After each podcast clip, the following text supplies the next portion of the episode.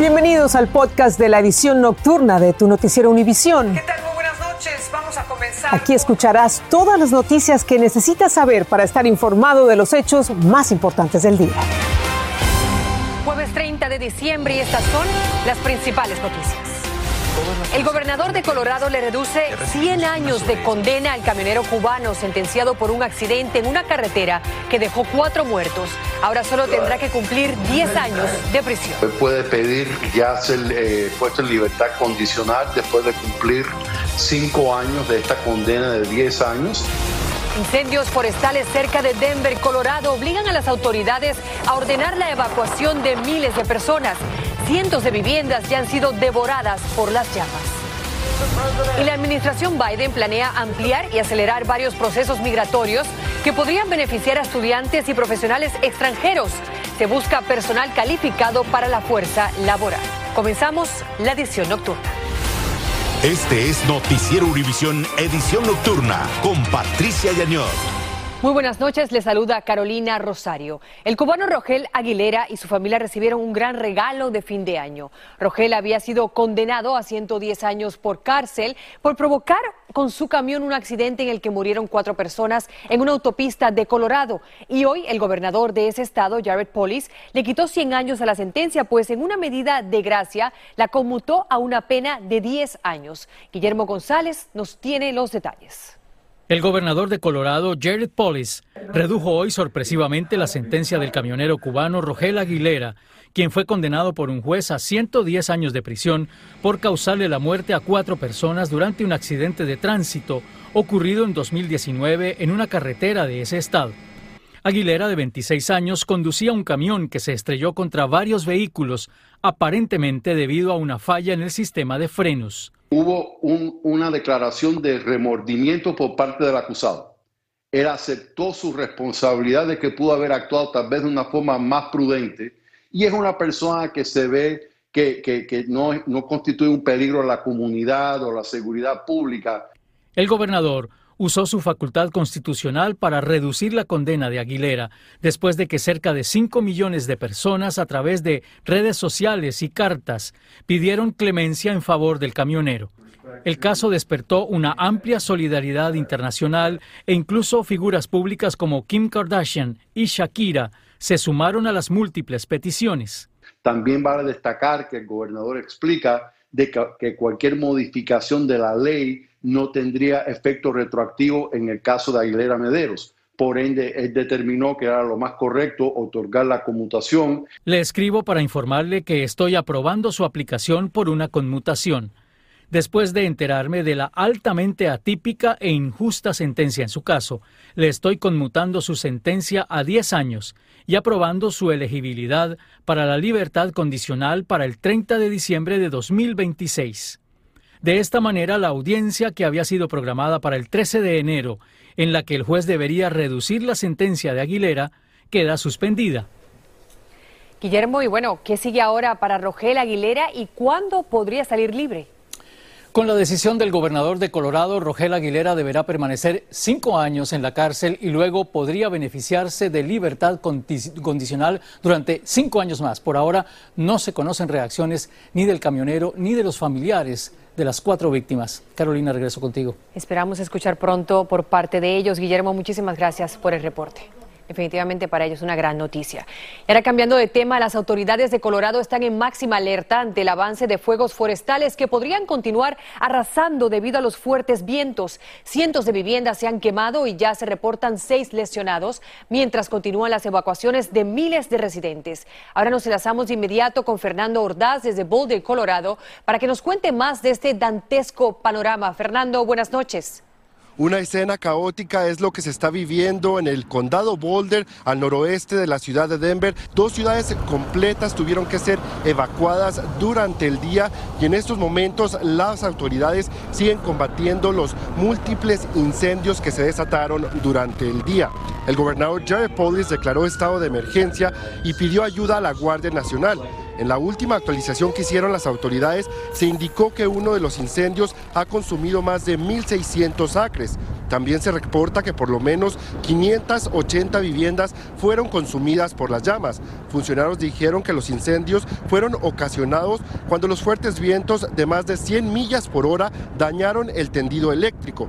Lo más preocupante es que las condiciones del tiempo no han mejorado, lo que ha permitido que estos incendios se sigan creciendo descontroladamente. El jefe de la oficina del alguacil del condado Boulder dijo que esto terminará hasta que paren las ráfagas de viento, que simplemente no pueden combatir los siniestros bajo estas condiciones. Las autoridades además indicaron a esta hora de la noche que parte de los residentes de otra ciudad también tienen que dejar sus viviendas debido a que los incendios se han ido acercando a más zonas residenciales. Esto es todo mi parte. Desde Boulder, regreso con ustedes.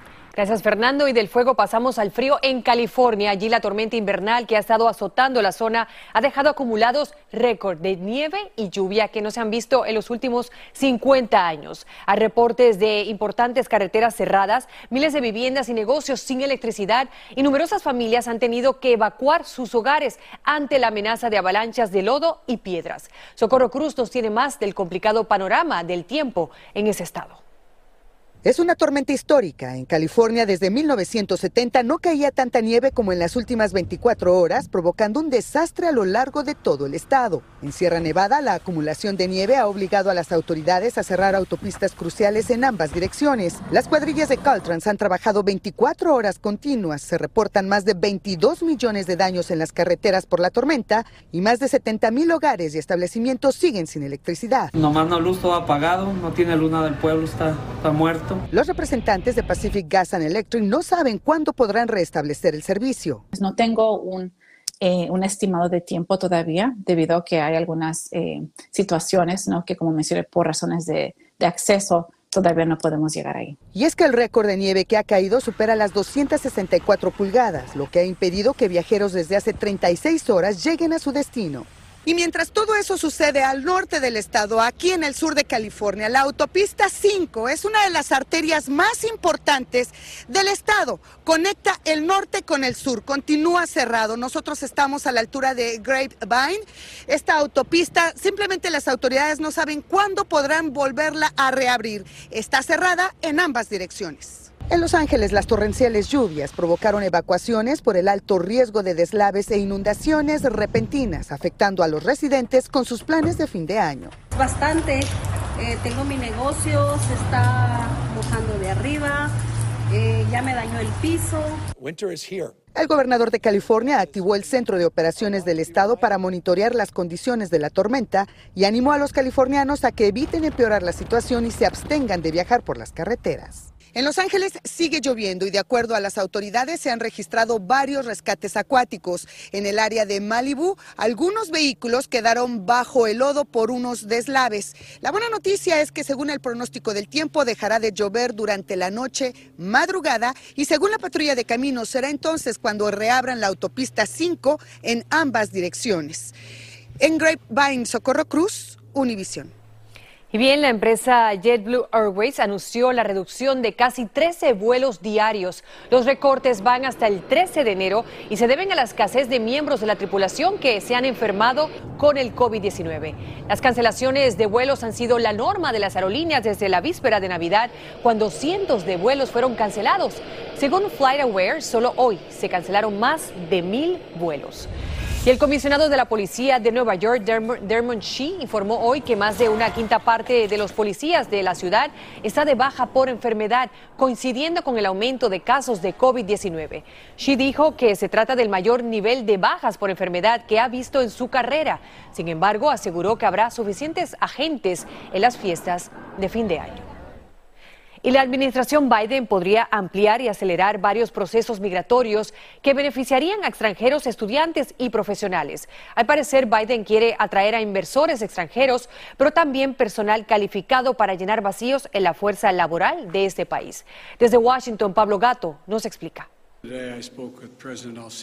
Todo indica que el presidente Biden realizará cinco cambios importantes en el tema migratorio en el 2022, según la revista Forbes. El primero son cambios en las visas de trabajo H1B para profesionales cualificados. Eso incluirá temas como salario y clarificar normas para los estudiantes con visas F1 que esperan para cambio de estatus a H1B. Los cambios que a mí me parecen más relevantes eh, son los incrementos en las tarifas o las cuotas de gobierno para procesar aplicaciones y también que el gobierno está planeando este, reanudar los procesamientos a nivel internacional con las citas en las entrevistas, para entrevistas en las embajadas. En efecto, subirían las tarifas para solicitar visas, acelerar el proceso para obtenerlas y también el proceso llamado premium. Este último garantiza que el proceso concluya en 15 días o le saldría gratis. La parte positiva es que con ese dinero se reabrirán oficinas en consulados para procesar solicitudes estancadas por el COVID.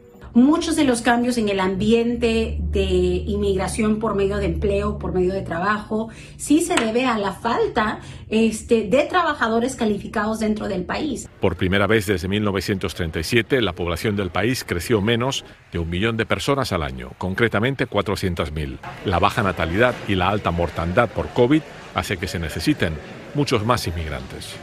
Si el gobierno confirma estos cambios, impactarán a un gran número de inmigrantes. Biden puede realizarlos sin la aprobación del Congreso. En Washington, Pablo Gato, Univisión. Gracias, Pablo. Y datos del Departamento del Trabajo publicados hoy indican que el número de estadounidenses que solicitó subsidios por desempleo cayó por debajo de los 200 mil, con una reducción de 8 mil en una semana. El promedio de solicitudes en cuatro semanas, lo que es una medida para balancear los altibajos del mes, también descendió a poco más de 199 mil, lo que sería el nivel más bajo en 52 años. Tesla llamará a revisión por dos problemas distintos a más de 475.300 autos en Estados Unidos. Un grupo será de los modelos 3 de los años 2017 a 2020 que tendrían problemas con la cámara trasera. El otro grupo será de los modelos S de 2014 a 2021 por un defecto en el cierre del capó que puede provocar su apertura inesperada e impedir al conductor ver la carretera. Y la policía detuvo en la Ciudad de México a Cuantemo Gutiérrez de la Torre, ex líder del PRI en la capital del país. La fiscalía lo acusa de participar en la trata de personas para explotación sexual. Y desde la Ciudad de México, Paulina Gómez nos trae toda la información sobre el hombre al que muchos llaman el rey de la basura por la Policía de Investigación de la Ciudad de México. Así fue arrestado Cuauhtémoc Gutiérrez de la Torre en el domicilio de su madre en la alcaldía Tlalpan al sur de la Ciudad de México. La fiscal de justicia capitalina informó que está acusado por delitos graves, trata de personas en la modalidad de explotación sexual, publicidad engañosa y asociación delictuosa, e hizo un llamado a otras posibles víctimas a denunciar. Estamos preparadas para protegerles, para investigar y para abrirles la puerta de la justicia.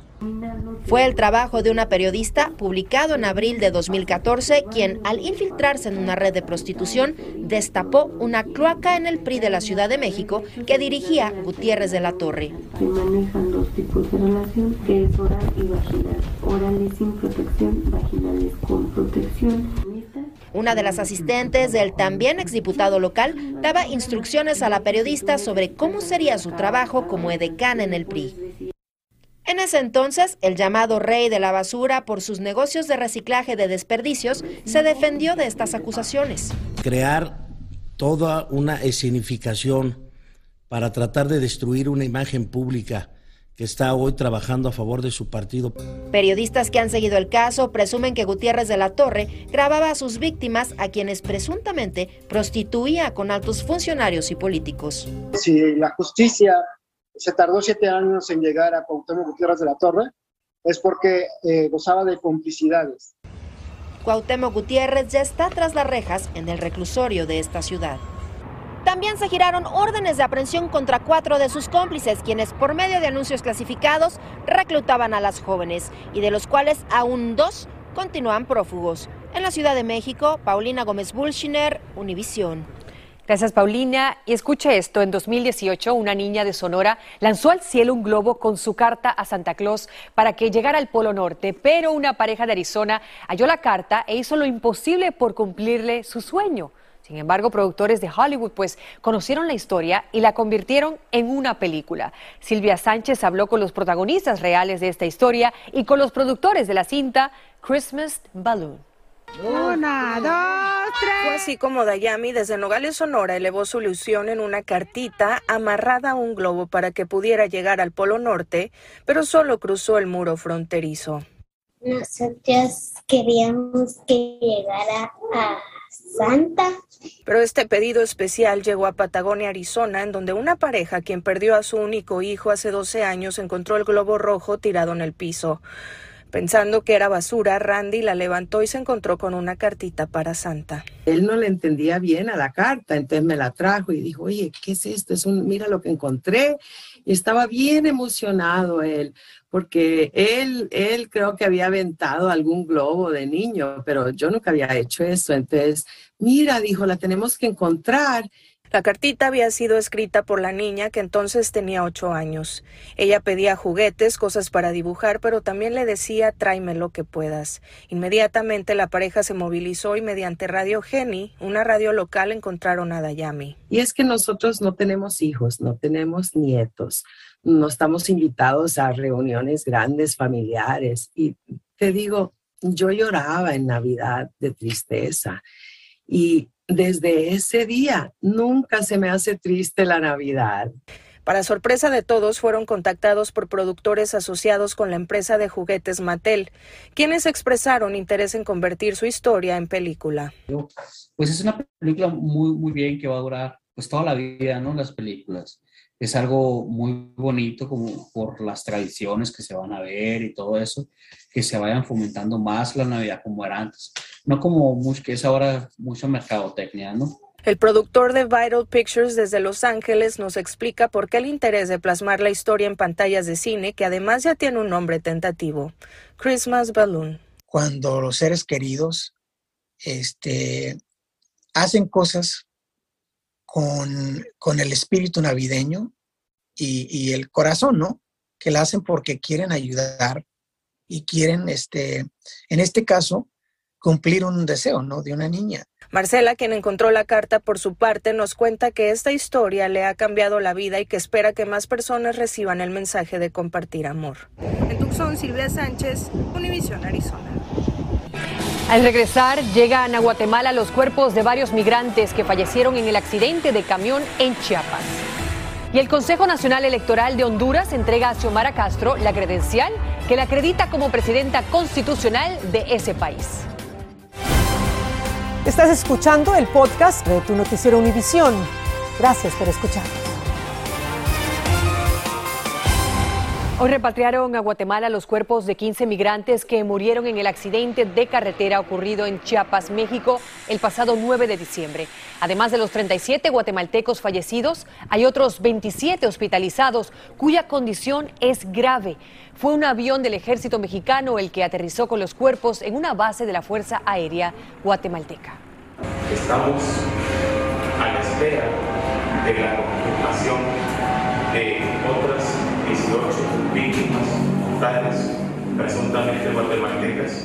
Estamos con la del de Guatemala México. Tras recibir los cuerpos, las familias se transportaron a sus pueblos de origen para despedir a sus seres queridos. Los entierros están previstos a realizarse mañana viernes.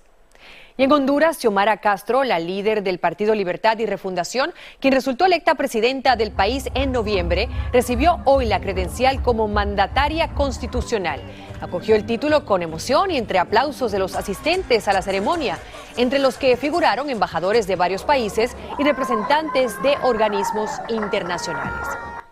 Y cientos de sudafricanos acudieron a la Catedral de San Jorge de Ciudad del Cabo en Sudáfrica para desfilar ante el ataúd del arzobispo emérito Desmond Tutu. Así rindieron homenaje póstumo al Premio Nobel de la Paz e ícono de la lucha contra la opresión racista del apartheid. El funeral de Tutu se realizará el próximo primero de enero. Un grande. Y bueno, nos vamos a una pausa al regresar. Unos jinetes profesionales compiten entre sí, pero ¿dónde dejaron sus caballos? La respuesta al volver después de la pausa. Estás escuchando el podcast de tu noticiero Univisión. Gracias por escuchar. Y por un día se pusieron en la piel de los caballos y hablamos de los jinetes de un hipódromo argentino que se convirtieron en velocistas tras darle a sus caballos un día de descanso muy necesario, por supuesto. En el último día de la temporada, los jinetes de Tucumán se retaron a una carrera de 100 metros a pie a través del campo. Estos jinetes profesionales partieron desde los puestos de salida, como han hecho tantas veces, pero sin sus caballos. El jinete más rápido a pie fue José Alfredo Vizcarra, que llegó a la meta en poco más de 13 segundos. ¿Qué creen? Así llegamos al final con las noticias más importantes hasta ahora. Es un placer informarles que tengan muy buenas noches. Así termina el episodio de hoy de Tu Noticiero Univisión. Gracias por escucharnos.